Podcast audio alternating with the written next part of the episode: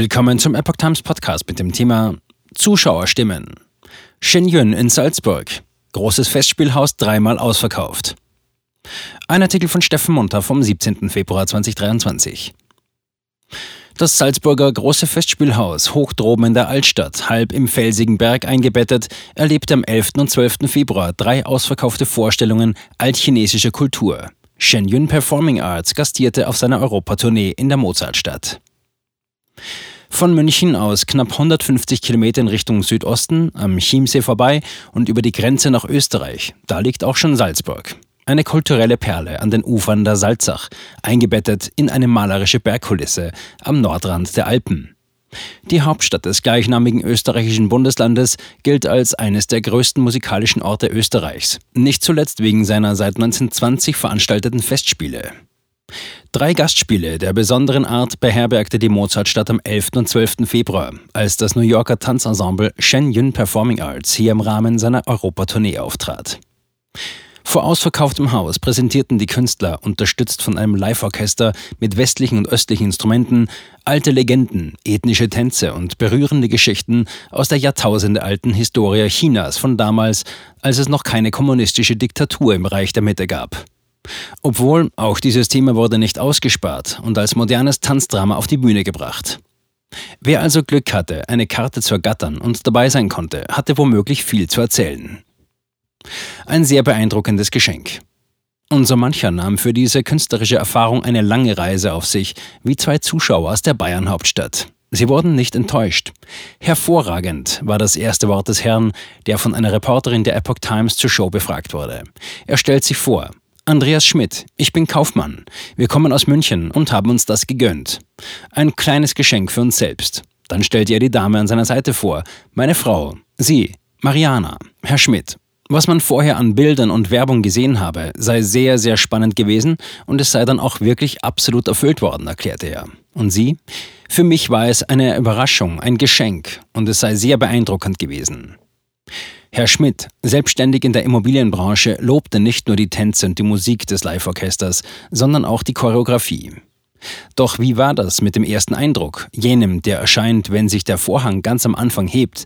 Das Künstlerensemble hatte dafür dem Publikum im großen Festspielhaus eine in Bühnennebel eingehüllte Geschichte präsentiert, eine alte Legende, in der unzählige himmlische Wesen auf die Erde kamen und dort als Menschen reinkarnierten. Zitat also das vereint sehr viele Glauben. Und das ist das, was ich sehr gut finde, dass es sehr neutral ist, aber trotzdem jeden gläubigen Menschen etwas mitgibt. Das war sehr positiv. Zitat Ende. Das sei auch für unsere heutige Gesellschaft dringend notwendig, meinte er, und sie sehr wichtig und relevant. Er merkte an, dass es immer wieder schwierige Phasen, schlimme Phasen gebe, wie etwa den Krieg zurzeit und viele, viele üble Dinge.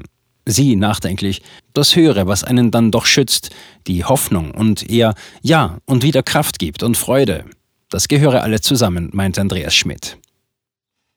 Mit Tanz gegen Menschenrechtsverbrechen. Überwältigend, überwältigend. Die Kultur der Bewegungen und die alte Geschichte. Die Tradition gefällt mir sehr, gestand Jaromir Kuczyrek, ein katholischer Priester. Aufgewachsen in der ehemaligen Tschechoslowakei hatte er als Jugendlicher noch den Kommunismus erlebt und er wisse noch, wie wichtig es für uns war, den Kampf gegen den Kommunismus zu unterstützen vom Ausland, so Kuczyrek. Er sehe auch den Atheismus und die Evolutionstheorie kritisch, erklärte der Priester. Man habe etwas verloren im ehemalig christlichen Westen.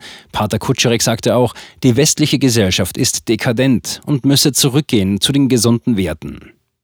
Auch der Gefahr vom kommunistischen China war sich der Geistliche bewusst. Er schätzte diese für die ganze Welt als ganz groß ein. Shen Yun präsentiert dazu auch zwei moderne Tanzdramen, die sich mit der brutalen Verfolgung von traditionell spirituell lebenden Menschen in China beschäftigen, mit den Falun Gong praktizierenden. Diese große Gruppe von Menschen in China, Schätzungen nach zwischen 70 und 100 Millionen Chinesen, wird von der China beherrschenden kommunistischen Partei seit 1999 unterdrückt. Unzählige wurden verhaftet, in Arbeitslager gesteckt, gefoltert und sogar getötet. Diese Verfolgung wird sogar mit dem schwunghaften Organhandel im heutigen China in Verbindung gebracht, einem Land, in dem traditionell kaum Körperteile und Organe gespendet werden. Das alles geschieht, weil diese Menschen meditieren, sich im Leben nach Wahrhaftigkeit, Gutherzigkeit und Nachsicht richten wollen und die kommunistische Partei nicht als über ihrem Glauben und Gott stehend anerkennen. Auf diese in den Tanzdramen dargestellte Werte angesprochen, sagte Pater Kutscherek, ja, dem stimme ich zu, dem stimme ich natürlich zu. Philosophisch verstanden, dass das ganz wichtig ist. Im Gegenzug nannte der Priester die Abkehr vom Glauben und den Rückfall in den Atheismus eine Katastrophe.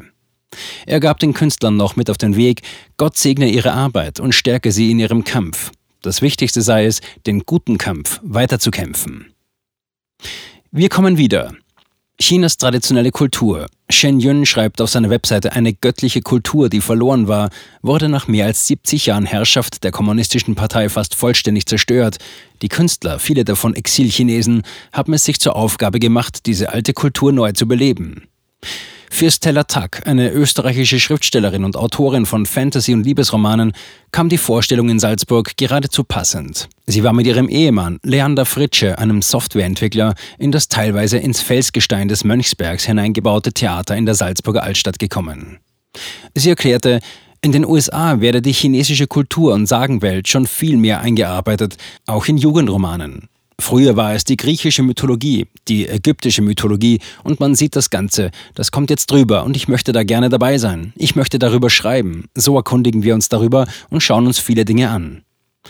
Man sei ja in einer Erwartung hereingegangen. China vor dem Kommunismus. Sehr bunt, ein paar schöne Tänze. Darauf habe sie sich eingestellt, erklärte Frau Tack. Das, was dann am Ende kam, es war wirklich sehr eindrucksvoll. Das letzte Stück, da habe sie ein bisschen geweint. Es war sehr berührend. Es hat einen sehr nachdenklich zurückgelassen.